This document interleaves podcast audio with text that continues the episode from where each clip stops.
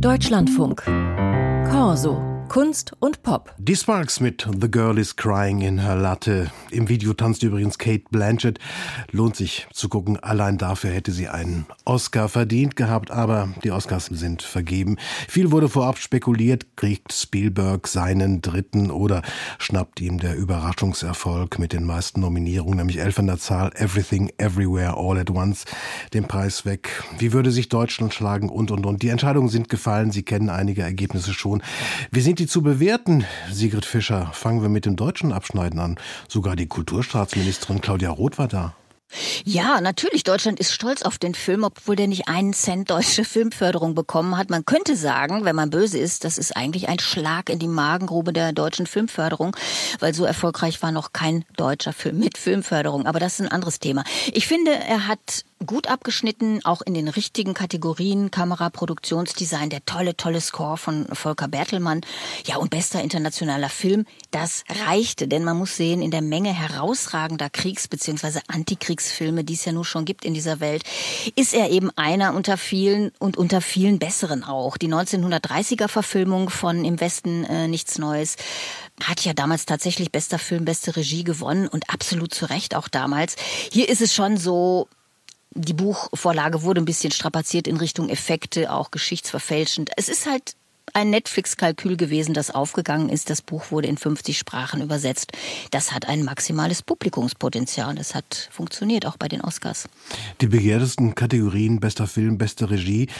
Da hat es aber dann doch eine Überraschung gegeben, nämlich Spielberg hat keinen Oscar mit nach Hause nehmen können.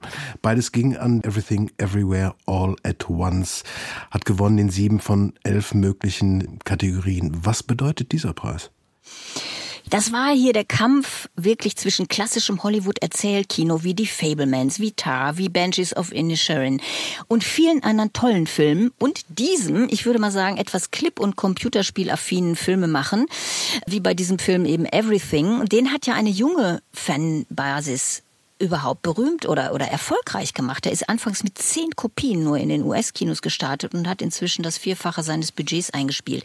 Hier hat wirklich bei den Oscars ein Generationenwechsel stattgefunden. Die beiden Regisseure, The Daniels, die heißen ja beide Daniel, sind Jahrgang 87, 88, ja, und Spielberg, Cameron und Co. waren abgemeldet. Die liefern hier eine Martial Arts, Fantasy, Sci-Fi Show mit vielen Filmreferenzen, bedienen kurze Aufmerksamkeitsspannen und wirklich ein Publikum, das mit Clipkultur aufwächst, das muss man sagen. Im Grunde genommen geschickt, denn es sichert die Zukunft des Kinos, wenn man die jungen Leute mit so einem Film da rein bekommt ins Kino. Für mich ist der Film der absolute Overkill. Für mich ist es eigentlich kaum ein Film. Ich habe den gar nicht gerne geguckt. Aber so ist es eben. Generationenwechsel. Und das steht natürlich auch für Diversität, denn es geht um chinesische Immigranten, die einen Waschsalon betreiben in den USA und dann im Multiversum ihre verschiedenen Leben da ausleben. Diversität ist das Stichwort, das war ja seit Jahren immer wieder Thema bei den Oscar-Verleihungen. Wie sah es dieses Jahr aus? Ich habe den Abend als sehr divers empfunden, den ich da gesehen habe. Einmal durch die Präsentatoren, die wirklich aus vielen, vielen Ländern kamen. Es war aber auch zum Beispiel der, der gehörlose Schauspieler Troy Kotsu auf der Bühne, der einen Preis überreicht hat. Aber auch durch Programmteile. Bester Filmsong zum Beispiel, Natu Natu. Das ist so ein richtiger Click-Hit bei TikTok, bei YouTube. Aus diesem indischen Film RRR. Das ist ein historischer Film. Da wird getanzt und dabei macht man sich über die britischen Kolonialherren lustig.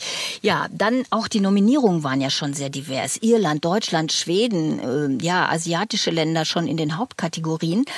Und eins muss ich aber sagen, absoluter Frauenmangel. Da gab es eben nur Kostüme für Ruth Parker und das adaptierte Drehbuch für Sarah Polly. Das ist natürlich ähm, bedauerlich.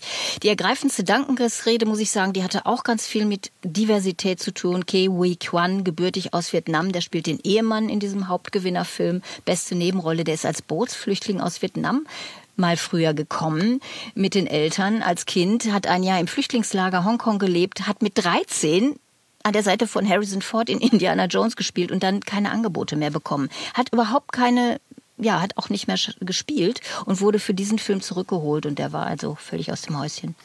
Die Oscars in diesem Jahr, diesmal gab es keine Ohrfeige. Ansonsten Überraschungen, Sigrid Fischer, Unerwartetes? Ja, überraschend war vielleicht noch, dass zwei ganz große Namen und Nominierte nicht da waren, nämlich James Cameron, immerhin der Regisseur von Avatar, und Tom Cruise, ja, Top Gun, Produzent und Hauptdarsteller. Es wurde vermutet, äh, ob die beiden wohl schmollend zu Hause sitzen, denn Avatar hat nur vier Nominierungen bekommen. Tom Cruise war nicht als bester Darsteller nominiert und beide haben auch nur einen Oscar abbekommen am Ende. Ja, vielleicht haben die geschmollt. Sigrid Fischer mit ihren Einschätzungen zu den diesjährigen Oscar-Verleihungen.